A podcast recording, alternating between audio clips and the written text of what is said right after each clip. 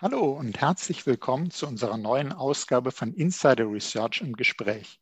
Mein Name ist Oliver Schoncheck, ich bin News Analyst bei Insider Research. Schön, dass Sie wieder dabei sind, liebe Zuhörerinnen und Zuhörer. In unserem heutigen Podcast geht es um moderne Zusammenarbeit von Entwicklerteams und auch darum, wie Entwicklerteams zusammengesetzt werden sollten. Warum ist das Thema wichtig? Deutsche Unternehmen geben sich eine 3 im Bereich Entwicklung digitaler Geschäftsmodelle, so eine Umfrage des Digitalverbandes Bitkom. Dabei haben inzwischen mehr als drei Viertel eine Digitalstrategie entwickelt. 55 Prozent begründen die zu langsame Entwicklung im Bereich Digitalisierung mit fehlenden Fachkräften. Gerade Softwareentwickler sind dabei Mangelware. Da stellt sich doch die Frage, könnten man nicht auch andere Mitarbeiterinnen und Mitarbeiter in die Entwicklerteams aufnehmen, die keine ausgebildeten Softwareentwickler sind? Darüber sprechen wir heute mit Tino Fliege. Er ist Solution Architect bei OutSystems Germany GmbH. Hallo, Herr Fliege. Ja, schönen guten Tag. Hallo.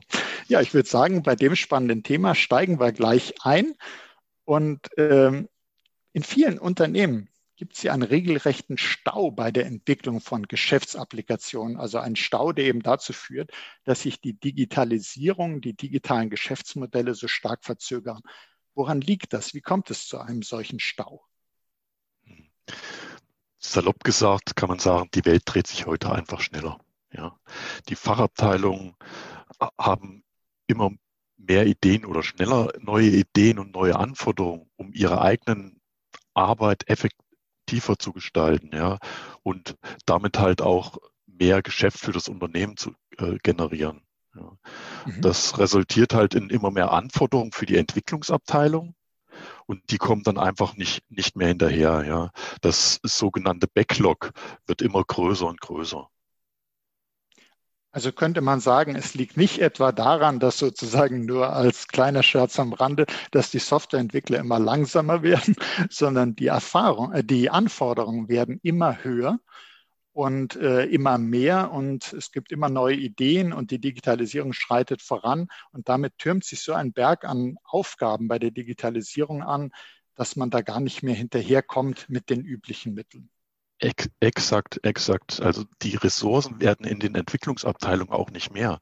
Äh, man kriegt halt heutzutage keine, keine Leute. Das hatten Sie ja auch halt einfach eingangs schon erwähnt. Und die vorhandenen Ressourcen der Entwicklungsabteilung müssen mit immer mehr Anforderungen zurechtkommen. Das ist das Problem, ja. Jetzt könnte man doch auf die Idee kommen, wenn die äh, Fachabteilungen so viele Ideen haben und so viele Anforderungen, könnte man die nicht in die Entwicklung einbeziehen, also sozusagen die auch zu Entwicklern machen, zu den sogenannten Citizen Developern. Äh, was ist das eigentlich, ein Citizen Developer? Ja, das ist ein sehr guter Ansatz, finde ich auch. Ja.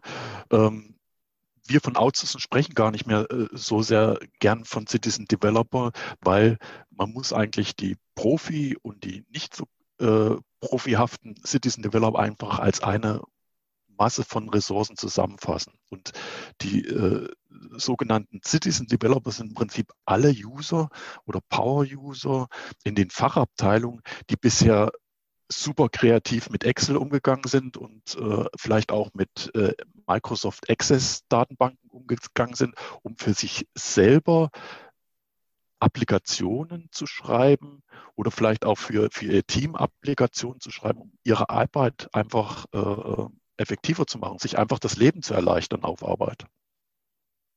Mhm. Also Sie, Sie sagen, dass Sie von Citizen Developern eher nicht mehr reden. Ähm, kann man sich das so vorstellen, dass das auch das Konzept vielleicht gar nicht äh, so gut ist, wie man sich das vielleicht mal vorgestellt hat? Gibt es da irgendwie Risiken, wenn man sagt, die Leute, die bisher für sich selber äh, so irgendwas mit Excel gebastelt haben, ähm, wenn man die jetzt Fachapplikationen erstellen kann, sind da Risiken mit verbunden? Definitiv würde ich sagen, ja. Früher hat man auch äh, von Schatten-IT gesprochen. Heute spricht man mehr von Citizen Development. Aber für mich ist das im Prinzip dasselbe. Ja. Äh, auch wenn man jetzt andere Technologien als früher halt verwendet. Es kann halt passieren, dass die Citizen Developer ähm, Applikationen schreiben, die nicht mit den Richtlinien, ob das jetzt Compliance oder Security-Richtlinien sind, des Unternehmens übereinstimmen. Ja. Und äh, die IT hat dann halt das Problem, ja, dass sie keine Kontrolle, keinen Grip an, an den Fachapplikationen hat, ja, und kann dann immer nur die Hand heben, passt auf, hier ist ein großes äh, Risiko in der Security oder vielleicht von der Compliance her. Und das kann halt im Endeffekt halt für das Unternehmen auch richtig Geld kosten. Also den Punkt finde ich auch sehr wichtig. Sie haben jetzt gerade gesagt, man, äh, so das Thema Schatten-IT spielt damit ja auch rein. Und häufig versteht man ja darunter erstmal, dass man sagt, hm, die Fachabteilungen haben Bedarf an einer Applikation und weil es so leicht geht, beschaffen die sich einen Cloud-Service oder die kaufen irgendein Gerät äh, an der IT vorbei und nutzen das. Und also ganz häufig ja sind es Cloud-Anwendungen, die einfach verwendet werden, ohne dass die freigegeben wurden. Jetzt bringen Sie, und das finde ich einen ganz wichtigen Punkt, eben auch mit rein, Achtung zur Schatten-IT trägt eben auch bei, wenn die Fachabteilung nicht nur Anforderungen hat, sondern auch damit begonnen hat oder dies macht, das selber umzusetzen weil die können vielleicht tatsächlich mit Excel inzwischen ganz gut umgehen oder auch sind vielleicht ganz äh, fit in dem ja, was sie machen, kennen natürlich all ihre Anforderungen, aber die kennen nicht unbedingt, was äh, hat das Unternehmen eigentlich im Bereich Development für Richtlinien, was ist mit Compliance, was ist mit Security, wie soll das in die restliche Anwendungslandschaft passen.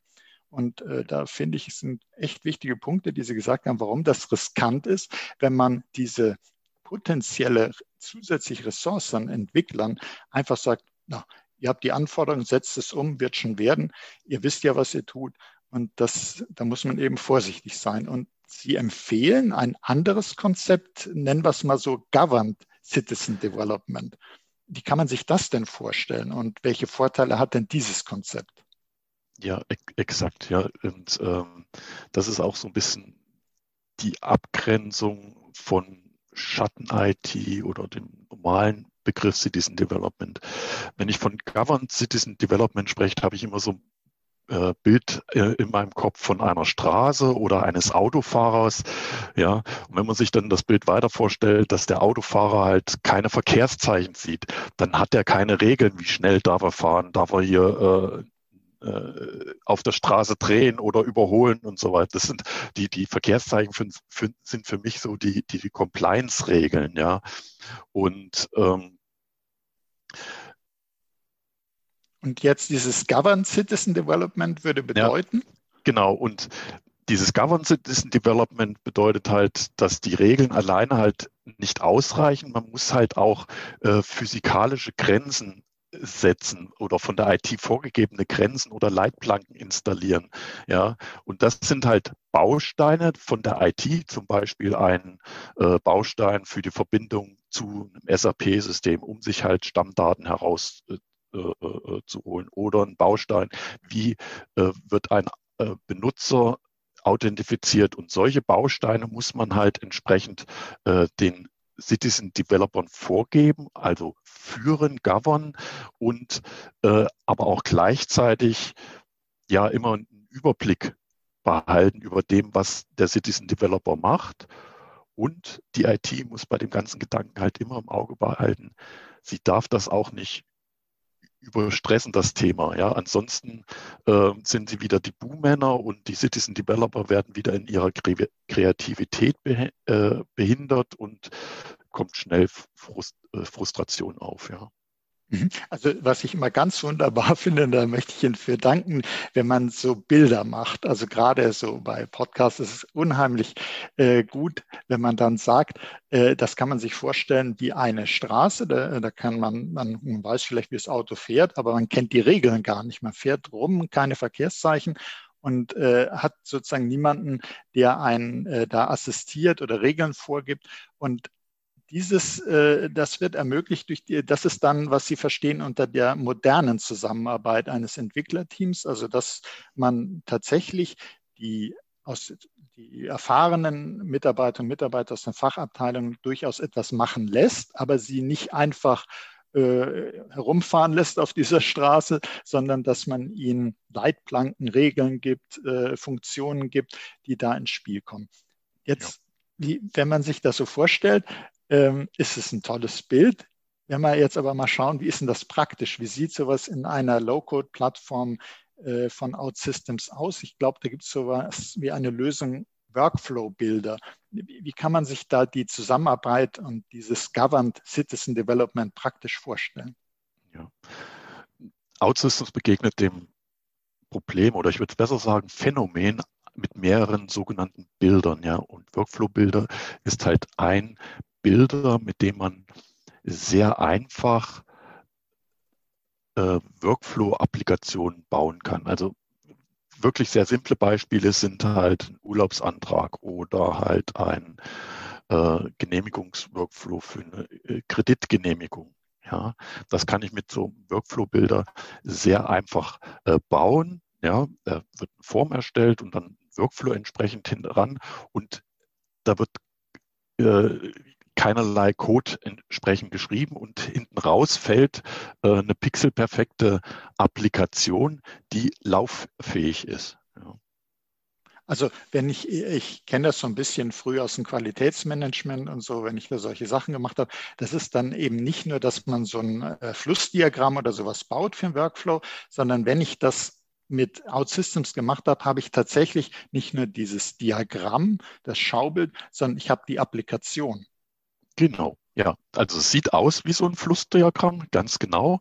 Ähm, aber wenn man dann auf diesen sogenannten One-Click-Publish-Button bei uns heißt das, äh, drückt, dann wird die, eine fertige Applikation, eine fertige Web-Applikation generiert mit einer Login-Maske, mit Menüstrukturen, äh, alles äh, fix und fertig. Das ist natürlich sehr charmant, weil ich denke da wirklich an die Vergangenheit zurück. Ich habe nämlich früher solche äh, Bildchen gemalt und dann ist das in die Entwicklung gegangen. Und äh, wenn man diesen, diesen Schritt sozusagen, dass so eine ja gar nicht so vielleicht komplexe Applikation, dass sie dann direkt da ist und zwar in der Form ist, als ob man die als professioneller Entwickler gemacht hätte, ist das eine Riesenhilfe. Also sowas hätte ich mir früher gewünscht, aber das gab es da noch nicht. Ähm. Wenn man äh, wenn man jetzt sich mal vorstellt, also um nochmal äh, anzusehen, die Risiken, die entstehen, wenn man eine Applikation nimmt, die vielleicht eine Abteilung für sich mal geschrieben hat und die zum Beispiel äh, hat eine Abteilung gesagt, ja, das mit dem Beschaffungsantrag, das war, ist immer so lästig und wir haben viele Beschaffungen, ähm, da machen wir mal uns was damit. Und jetzt soll das aber auf einmal hat sich vielleicht sogar, äh, die sind alle ganz überzeugt davon, jetzt soll das im ganzen Unternehmen benutzt werden. Äh, sind da, äh, kann man sich da auch nochmal die Risiken vorstellen, was es bedeutet, wenn ich so eine im kleinen Bereich gebastelte Applikation nehme, die unternehmensweit ausgerollt werden soll? Und vielleicht nochmal der Brückenschlag, wie hilft der dieser Ansatz des Governed Citizen Development? Ja. Es ist richtig, wenn, wenn Power-User, Citizen Developer eine Applikation schreiben, dann ähm, haben die nicht unbedingt einen Überblick über äh, die internen IT-Systeme, wie sie die entsprechend äh, anzapfen können, um halt aus SAP irgendwelche Daten heraus äh. Ja. Und ähm, dabei geht OutSystems halt so vor, dass man diese App, die zum Beispiel mit dem Workflow-Builder gebaut wurde, an den Profi-Entwickler übergeben wird. Die die App ist so aufgebaut, von, von dem System so aufgebaut, dass die auch eine modularisierte, wiederverwendbare Struktur hat. Das heißt, brauche ich halt eine Einbindung von dem Backend-System, dann passe ich halt bloß ein Modul davon an und schreibe da die SAP-Schnittstelle rein. Oder ich möchte für die Kreditvergabe einen externen äh, Service abfragen, die mir das Risiko bewertet, dann kann ich das auch entsprechend einbauen. Und damit äh, hat der Profi-Entwickler wesentlich weniger Arbeit, weil das die ganze User Experience, wie die, wie die Applikation läuft aus der Benutzersicht, ist ja schon fix und fertig. Er sorgt jetzt nur dafür, dass die richtigen Schnittstellen angebunden werden und äh, vielleicht äh, sowas, dass die Buttons halt achteckig sind anstatt äh, viereckig. Solche Sachen kann der Profi-Entwickler dann halt auch noch machen. Ja. Und äh, das heißt eben auch doch, dass äh, was die Fachabteilungen erstmal vielleicht für sich entwickelt hatten, äh, dass man nicht sagt, sowas wollen wir insgesamt, sondern das kann und deshalb wiederhole ich das, was Sie gesagt haben, weil das toll ist, dass man das wiederverwendet, also dass man das dann nutzen kann und dann zum Beispiel durch Schnittstellen äh, ergänzen, äh, noch anpassen, dass es eben der unternehmensweiten Vorgaben entspricht. Aber äh, das ist nicht so, dass dann, dass man sagt, habt ihr schön gebaut, das könnt ihr jetzt wegwerfen, wir machen das neu weil das ja auch die Akzeptanz von solchen Lösungen natürlich schmälert, weil die dann sagen, ja, hat für uns funktioniert, jetzt wird das alles weggeworfen, neu gemacht, das ist äh, sehr unerfreulich. Und dann kann man sagen, toll, das, was da schon geleistet wurde, da können wir drauf aufsetzen, das können wir verfeinern, können wir äh, erweitern und das ist dadurch nicht verloren. Das finde ich schon mal äh, sehr, sehr praktisch. Ähm, ich hatte mir notiert, Thema Schatten-IT hatten wir äh, kurz ja auch schon drüber gesprochen, aber möchte ich trotzdem nochmal betonen, dass das tatsächlich etwas ist, worüber wir jetzt sprechen, das gegen diese Schatten-IT wirkt, weil Schatten-IT, äh, so ein, eines meiner Steckenpferdthemen ist Security, ist eben ein, ein, Punkt oder auch im Datenschutz, was da sehr gefürchtet wird. Und äh, das, worüber wir jetzt sprechen, hilft eben auch genau dagegen, äh, in dem Fall nicht, dass Applikationen beschafft werden, sondern Applikationen selbst erstellt werden und deshalb äh, ist das auch für Sicherheit und Datenschutz eine ganz äh, hilfreiche Sache, über die wir hier sprechen. Jetzt hätte ich eine Bitte an Sie, und zwar haben Sie vielleicht ein paar Beispiele, Kundenprojekte für uns, über die Sie berichten können. Äh, dann kann man sich das auch noch mal vorstellen, äh, welche Vorteile das in der Praxis hat. Ja, da habe ich vielleicht äh, eins, was so globaler Natur ist. Das ist die Firma Schneider Electric. Das ist ein französischer Elektrotechnikkonzern. Und ähm, hier war das Problem, dass sie auch nicht schnell genug waren, auf die Bedürfnisse und geänderten Anforderungen aus dem Business halt einzugehen. Ja. Der Grund dafür war halt, dass ihre Technologie äh, sehr alt war. Die hatten monolithische Systeme und die, mit monolithischen Systemen ist halt sehr schwer, neue Änderungen äh, halt einzu, einzupflegen. Ja. Die Landschaft war dann auch noch sehr fragmentiert. Abteilungen hatten für denselben Use Case, der bearbeitet wurde, unterschiedliche, unterschiedliche Applikationen. Das war wirklich für die IT sehr problematisch, da einen Überblick zu behalten. Und deshalb haben sie sich äh, mit dem Thema Low-Code auseinandergesetzt und haben halt äh, herausgefunden in der Evaluierungsphase, dass OutSystems äh, genau diese äh, Probleme lösen bzw. verbessern kann. Und zwar halt in den Bereichen Entwicklungsgeschwindigkeit, die Integrationsmöglichkeiten, denn ich muss mich in alle möglichen existierenden Systeme halt integrieren, aber halt auch in dem Bereich Architektur und Wiederverwendbarkeit von ähm, Codeschnipseln oder Modulen, ja. Und die mhm. haben es halt geschafft, äh, in den ersten anderthalb Jahren 60 Applikationen freizugeben. Ja, und das finde ich eine extrem hohe Zahl. Im Schnitt haben die halt zehn Wochen für eine äh, neue Applikation gebraucht. Und das Business war über die Geschwindigkeit so begeistert, dass sie selbst eigene Ressourcen ausgebildet haben, sodass die jetzt insgesamt 150 Entwickler aus dem Professional und Citizen Developer Bereich haben und die beide äh, miteinander äh, äh, zusammenarbeiten. Ja, jeder da, wo seine Stärken liegen.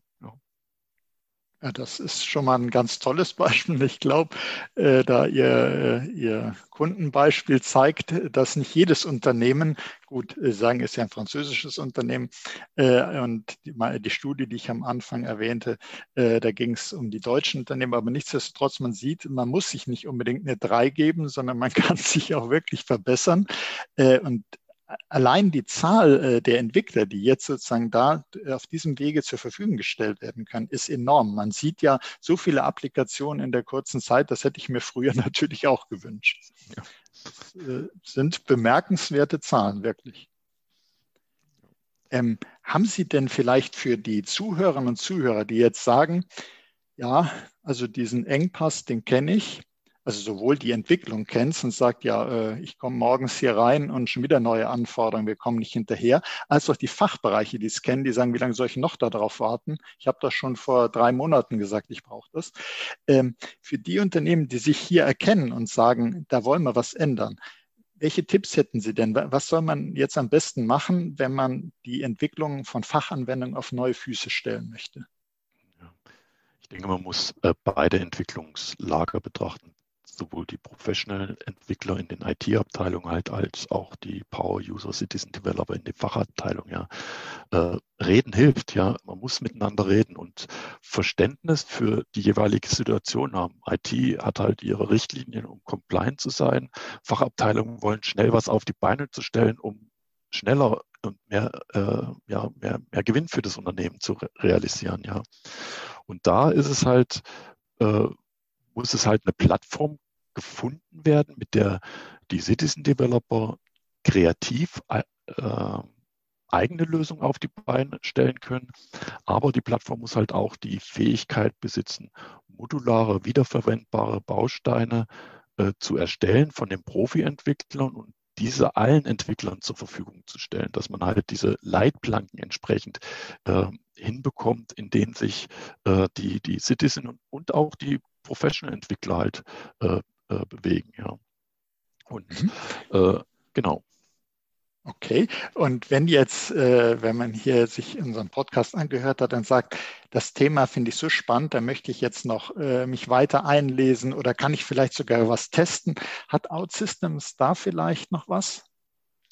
Ja, man kann sich von unserer Webseite die sogenannte Personal Edition runterladen. Das ist praktisch eine Entwicklungsumgebung, die auch in der Cloud ist, mit dem man alle möglichen ja, Sachen testen kann, wie zum Beispiel ich eine mobile App erstelle oder halt äh, eine Web-Applikation entsprechend erstelle. Ja.